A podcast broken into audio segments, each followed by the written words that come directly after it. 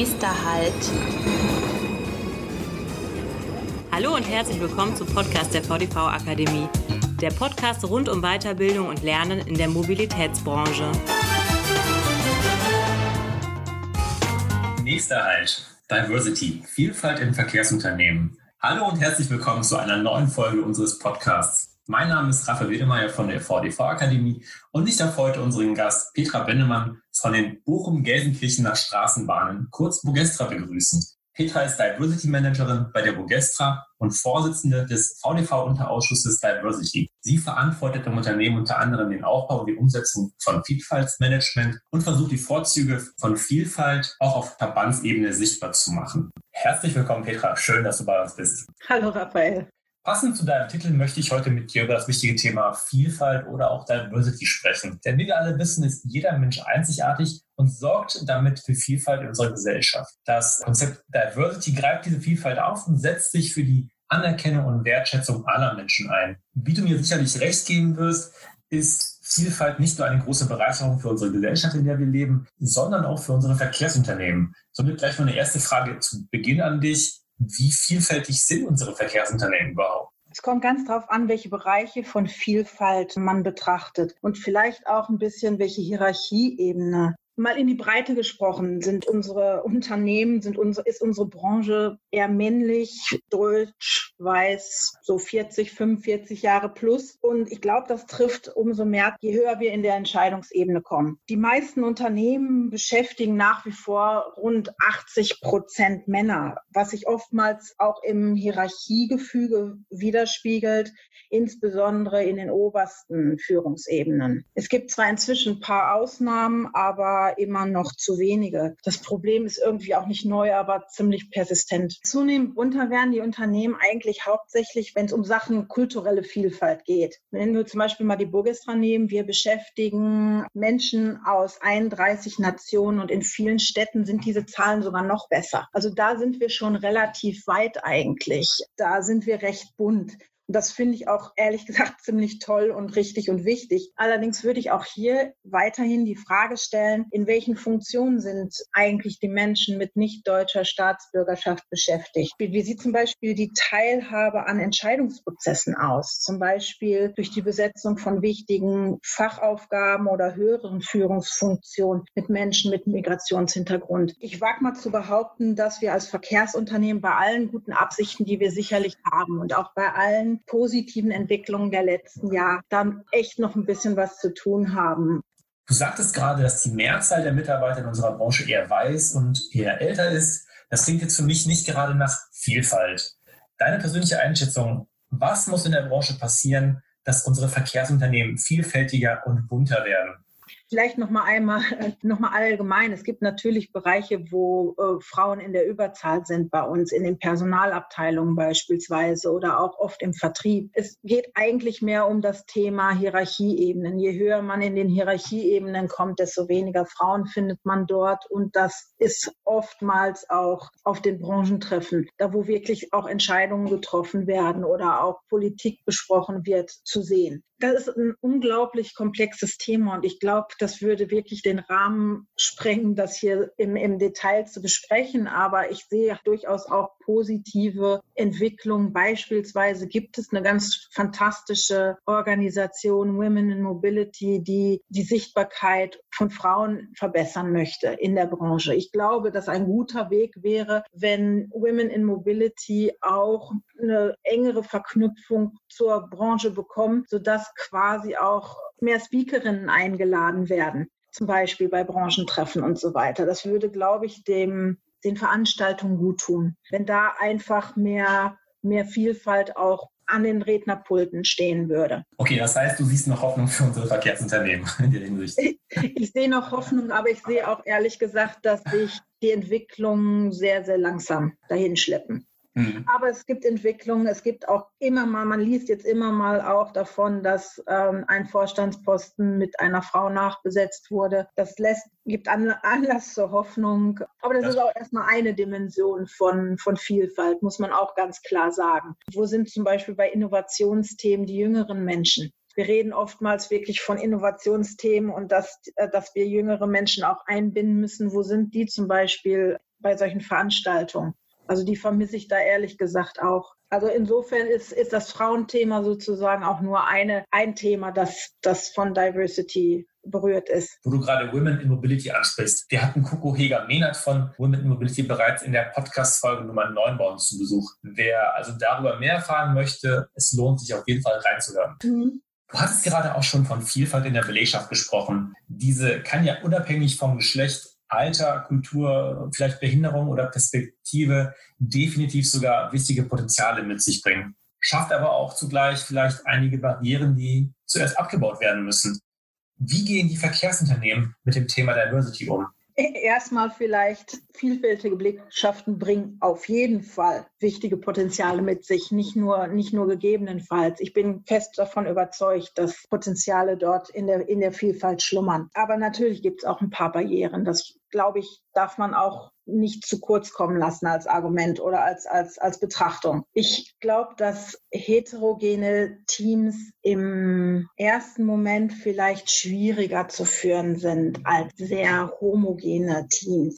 Vielfalt kann ja durchaus auch zu Unsicherheiten oder zu Reibung führen. Das ist ja nicht alles immer Friede, Freude, Eierkuchen. Ich muss mich als Führungskraft oder auch als Organisation plötzlich mit ganz, ganz anderen Fragen auseinandersetzen als, als vorher. Das fängt an mit beispielsweise Themen, die wir immer mal hatten, Toiletten für die erste weibliche Auszubildende in der Werkstatt. Oder es gibt plötzlich eine Frage, erlauben wir eigentlich das Kopftuch oder sonstige religiöse Kopfbedeckung am Steuer? Ich muss mich plötzlich äh, auseinandersetzen, aber auch mit Fragen, sind wir wirklich offen für neue Perspektiven oder arbeiten wir eigentlich im Kern immer noch nach dem Motto, das haben wir schon immer so gemacht. Ich glaube, das ist echt anstrengend. Das kann wirklich anstrengend sein und wir haben alle volle Terminkalender und manchmal hat man vielleicht auch keine Lust, sich mit solchen Themen oder mit neuen Fragestellungen auseinanderzusetzen. Ich glaube, dass deswegen viele Entscheiderinnen und Entscheider auch immer noch nach Mitarbeitenden suchen, die zu uns passen. Und damit meinen sie in der Regel eigentlich, wenn wir ehrlich sind, Menschen, die sich möglichst gut und möglichst unauffällig in die vorhandenen Strukturen einfinden. Die Strategie ist auch erstmal gar nicht nachvollziehbar. Die ist erstmal nachvollziehbar, die erscheint logisch und auch praktikabel. Aber ich meine, dass sie auf der anderen Seite auch ein paar Schwachstellen hat. Zum Beispiel fördere ich zum einen ja nicht gerade die Innovation, wenn ich immer nur quasi, wenn Hans immer nur Hänschen nachbesetzt. Und wir brauchen Innovation in einigen Bereichen unbedingt, gerade in der heutigen Zeit. Zum anderen, was passiert eigentlich, wenn ich diese Menschen, die zu uns passen, jetzt nun mal nicht finde? Das ist in Zeiten von wachsendem Fachkräftemangel ja durchaus eine Realität. Wie gehe ich denn dann da eigentlich mit um? Was sind dann meine Antworten auf solche Situationen? Viele Unternehmen, die sich mit Diversity beschäftigen und die Vielfalt also auch wirklich sehr intensiv leben, gehen inzwischen ganz andere Wege was das angeht. Also die setzen zum Beispiel ganz bewusst auf gemischte Teams. Die suchen ganz bewusst Menschen, die vorhandene Teams ideal ergänzen, statt sich einfach nur einzupassen in die Teams. Viele Unternehmen, die sich mit Diversity beschäftigen und sehr vielfaltsgerecht sind, schulen ihre Führungskräfte und Mitarbeitenden zu Themen wie Führen von gemischten Teams oder Diversity oder auch solche Themen wie Unconscious Bias, also unbewusste Vorurteile. Ich denke, da ist eine ganze Menge zu machen. Ähm, ich bin ehrlich gesagt der festen, auch persönlichen Überzeugung, dass das auf längere Sicht der nachhaltigere und bessere Weg ist. Vor allem in Anbetracht unserer aktuellen Herausforderungen und Zukunftsaufgaben. Du hast uns jetzt verdeutlicht, wie wichtig Vielfalt gerade in Bezug auf die zukünftige Entwicklung eines Unternehmens sein kann.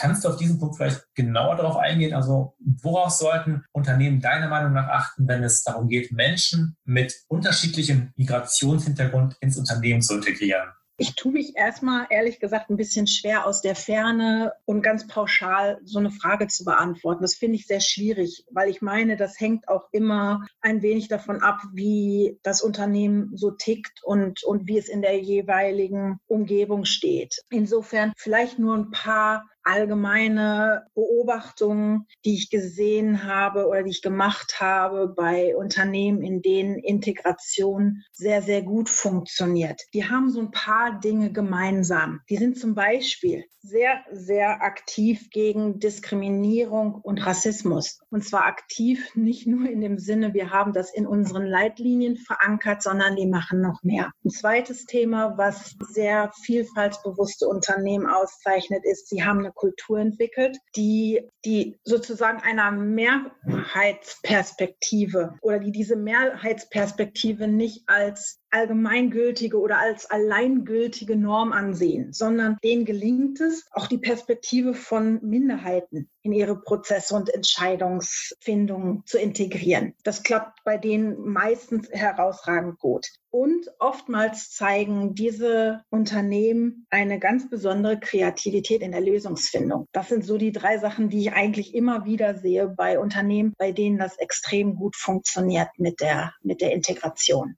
Kannst du uns Beispiele geben, was diese Unternehmen anders machen? Nehmen wir zum Beispiel mal das Themenfeld äh, sehr aktiv sein gegen Rassismus und Diskriminierung. Natürlich gibt es in diesen Unternehmen auch Leitsätze, an die sich alle halten, aber die machen meistens noch mehr. Die machen Aufklärungskampagnen oder Schulen gegen Antidiskriminierung, die Schulen zu den Themen interkulturelle Kompetenz beispielsweise. Und vor allen Dingen haben sie auch transparente Meldeketten bei Diskriminierung. Das halte ich für extrem wichtig, dass man da relativ offen und transparent damit umgeht, ohne jetzt Namen zu nennen und jemanden an den Pranger zu stellen. Aber die Ketten müssen klar sein. Ich werde diskriminiert, an wen kann ich mich wenden und was sind die weiteren Schritte. Diese Ketten sollten relativ klar sein und die sollten wirklich transparent sein und nicht unter den Teppich gekehrt werden. Die verhandeln oftmals diese Unternehmen mit den Sozialpartnern über wirklich gute und geeignete Maßnahmen. Das halte ich für wirklich wichtig.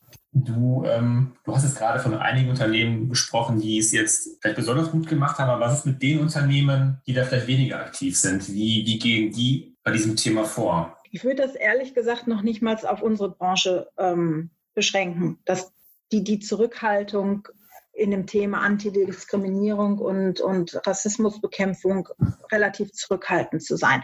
Man sieht das beispielsweise ja auch bei der Reaktion auf Antirassismus-Studien in der Polizei. Da gibt es durchaus Vorbehalte von den Entscheiderinnen und Entscheidern, da doch nicht so aktiv zu werden, wie, wie man sich das vielleicht wünschen würde oder wie viele sich das wünschen würden. Insofern möchte ich das überhaupt nicht auf unsere Branche beschränken, sondern vielleicht allgemein meine Beobachtungen schildern von Unternehmen, die da etwas zurückhaltender sind. Ich glaube, dass sich aus mehreren Aspekten zusammensetzt. Ich glaube, dass einige Unternehmen glauben, dass sie eine gute Haltung haben, dass diese Haltung aber implizit ist, so eine Art ja, ungeschriebenes Gesetz. Ich kenne insbesondere auch in unserer Branche eigentlich kein Unternehmen, wo Rassismus oder, an, oder Diskriminierung offen geduldet würde, Gott sei Dank. Mir persönlich ist keins bekannt. Aber ich glaube, dass oftmals in den Unternehmen allgemein das so ein bisschen, ja, wie gesagt, als ungeschriebenes Gesetz steht. Das ist doch klar, dass wir diese Haltung haben. Ich persönlich bin mir nicht so sicher, ob das immer in jedem Moment so klar ist im Alltag. Ich meine nicht, dass es immer nur reicht, wenn man es in einen Leitsatz packt oder wenn man einfach davon ausgeht, es steht ja als Gleichbehandlungsgrundsatz im Betriebsverfassungsgesetz und damit sind wir auf der sicheren Seite. Ich meine nicht, dass das ausreicht. Das macht Sinn. Also was ich jetzt so aus deiner Aussage heraushöre, ist, was vor allem sehr wichtig ist, dass man als Unternehmen nicht hingeht und äh, einfach jetzt von, von oben nach unten diktiert. Also wir sind jetzt gegen Rassismus und unsere Mitarbeiter leben das auch so, sondern es ist, sehr, ist auch sehr wichtig, die eigenen Mitarbeiter da vielleicht viel mehr mit einzubeziehen, äh, weil ich meine, das ist ja auch ein, ein Stück weit ein Prozess, indem man die Mitarbeiter mit, einbeziehen muss, mit ins Boot ja. muss, um aktiv gegen Rassismus im, im, eigenen Unternehmen vorzugehen. Absolut, absolut. Vielleicht nochmal, um ein bisschen von dem Rassismus-Thema wegzukommen, das ich extrem wichtig finde. Aber ich, ich glaube, du bist ja sozusagen nicht automatisch integriert, hm. wenn du nicht rassistisch oder, oder sonst wie diskriminiert wirst. Also es heißt ja nicht, ich werde nicht diskriminiert, also bin ich integriert. Ich glaube, dass dazu einfach auch noch ein bisschen mehr gehört, um wirklich eine gute Integration hinzubekommen. Ich hatte als zweiten Punkt äh, genannt von Unternehmen, die wirklich gut eine Integration geschafft haben, dass da eine Kultur entwickelt wurde, in der Mehrheitsperspektive nicht als alleingültige Norm gilt. Das halte ich unglaublich wichtig, dass eine bei Organisationen, bei Führungskräften, Mitarbeitern oder Mitarbeitenden eine Haltung herrscht, die erstmal grundsätzlich davon ausgeht, dass Vielfalt mal eine Bereicherung für solche Unternehmen ist. Und nicht, nicht unbedingt lästig, sondern einfach schön. Wir sind vielfältig und das ist, ist erstmal was Gutes. Und das, das heißt im Umkehrschluss aber auch, dass ich offen und bereit sein muss, meine eigene Perspektive nicht als die einzige Norm zu sehen. Das klingt jetzt vielleicht erstmal ein bisschen theoretisch, vielleicht auch eigentlich erstmal profan und selbstverständlich. Ich glaube aber nicht unbedingt, dass das super selbstverständlich ist.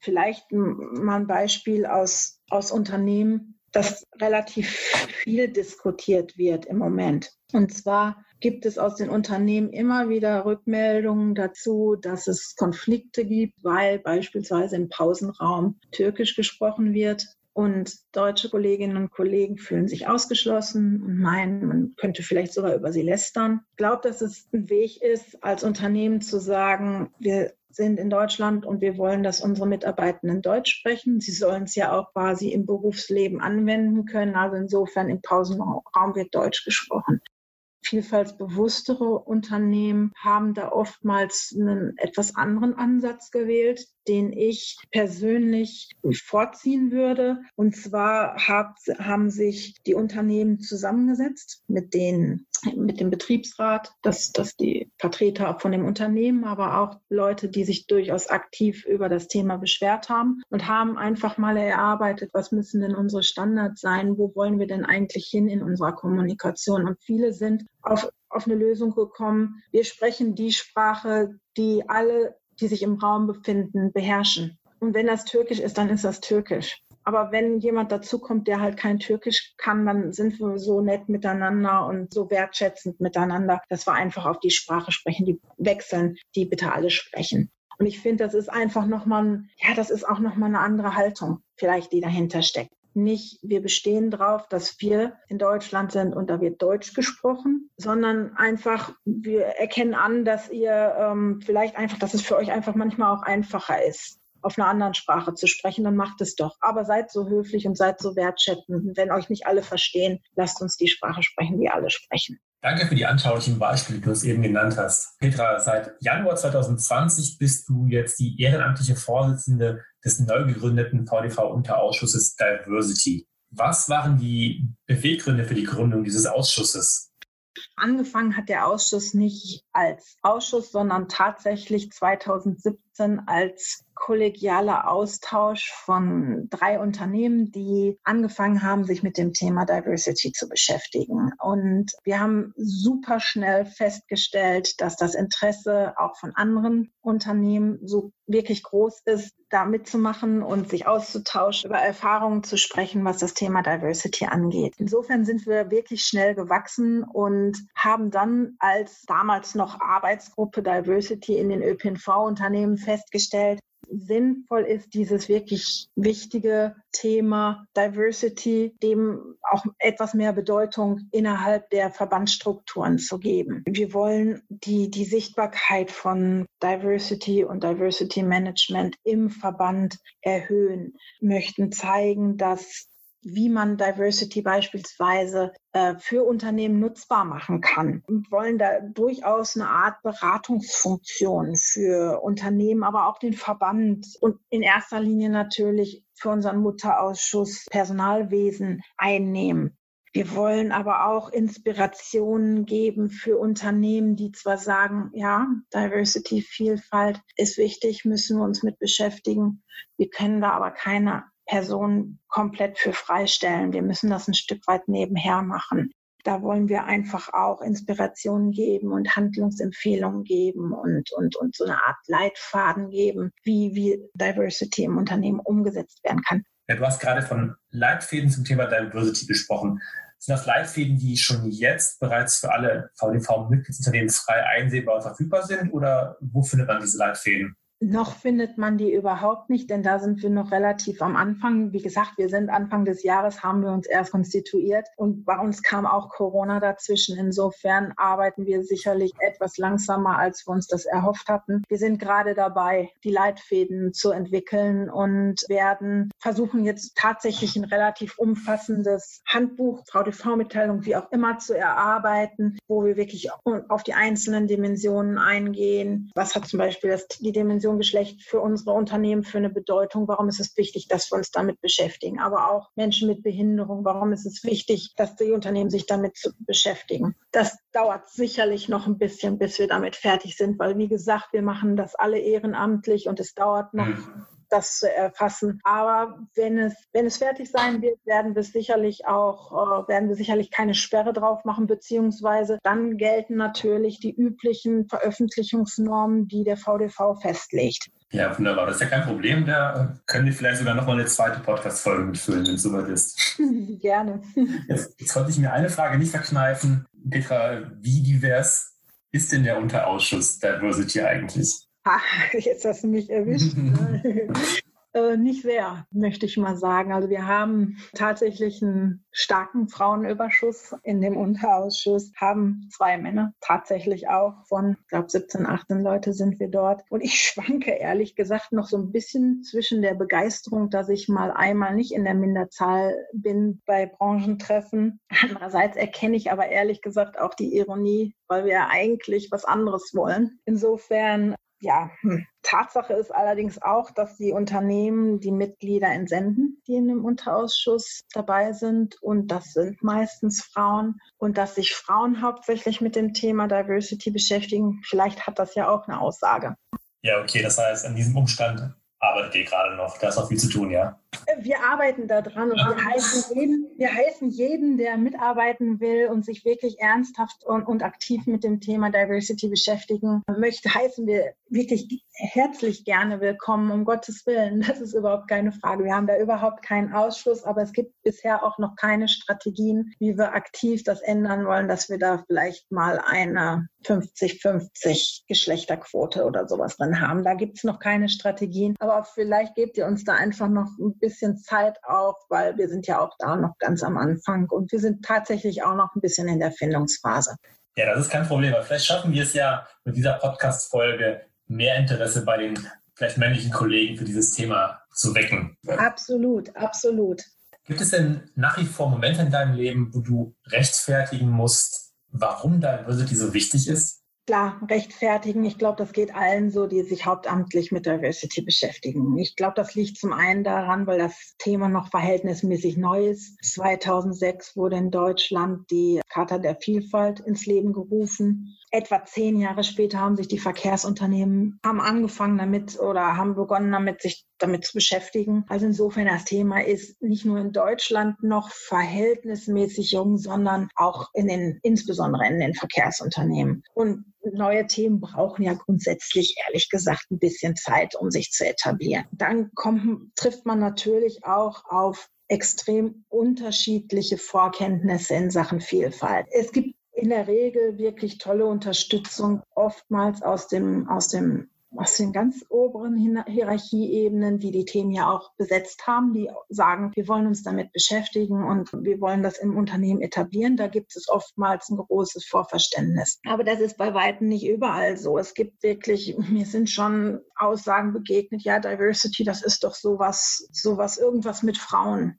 macht die. Oder es gibt auch durchaus Vorbehalte und Ängste, dass man was Böses unterstellen möchte, so nach dem Motto, die will mir jetzt unterstellen, dass ich Vorbehalte gegen, gegen Menschen mit Migrationshintergrund habe oder sowas. Ich glaube, da ist einfach noch viel, da sind viele Gespräche notwendig, da ist noch viel Aufklärungsarbeit notwendig. Auf der anderen Seite gibt es auch immer wieder Leute, die das Thema wirklich schon sehr verinnerlicht haben und super offen sind und quasi von sich aus auf mich zukommen oder auch auf meine Kolleginnen und Kollegen zukommen und sagen, Mensch, äh, mein Team ist viel zu homogen, was können wir da machen? Wie können wir das ganze Thema angehen? Und was sind dann deine Argumente für mehr Vielfalt?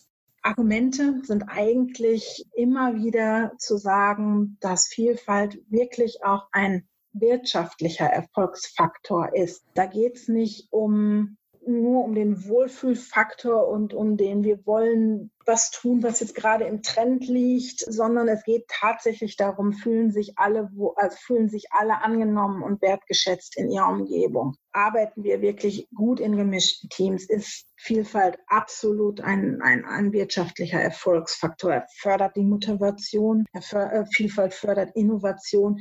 Das ist tatsächlich auch in Studien belegt worden. Insofern Wichtiges Argument, das ich auch immer habe, ist, ich bin hier übrigens nicht die Einzige im Unternehmen, die Vielfalt, äh, für Vielfalt zuständig ist. Vielfalt ist eine Aufgabe von uns allen. Insofern können wir als Vielfaltsmanagerinnen und Manager können wir Tipps geben und Hinweise. Wir können Anregungen geben, Ideen bündeln, auch Sachen teilweise vorantreiben. Aber die Umsetzung in den Unternehmen oder in den Bereichen, also insbesondere in den Bereichen, für die die Führungskräfte verantwortlich sind, das ist die Aufgabe von den Führungskräften, aber auch der einzelnen einzelnen Mitarbeitenden. Das ist auf jeden Fall ein spannendes Thema und wie du schon sagtest, es erfordert noch immer sehr viel Aufklärungsarbeit, was überhaupt auch Diversity ist, wofür es steht.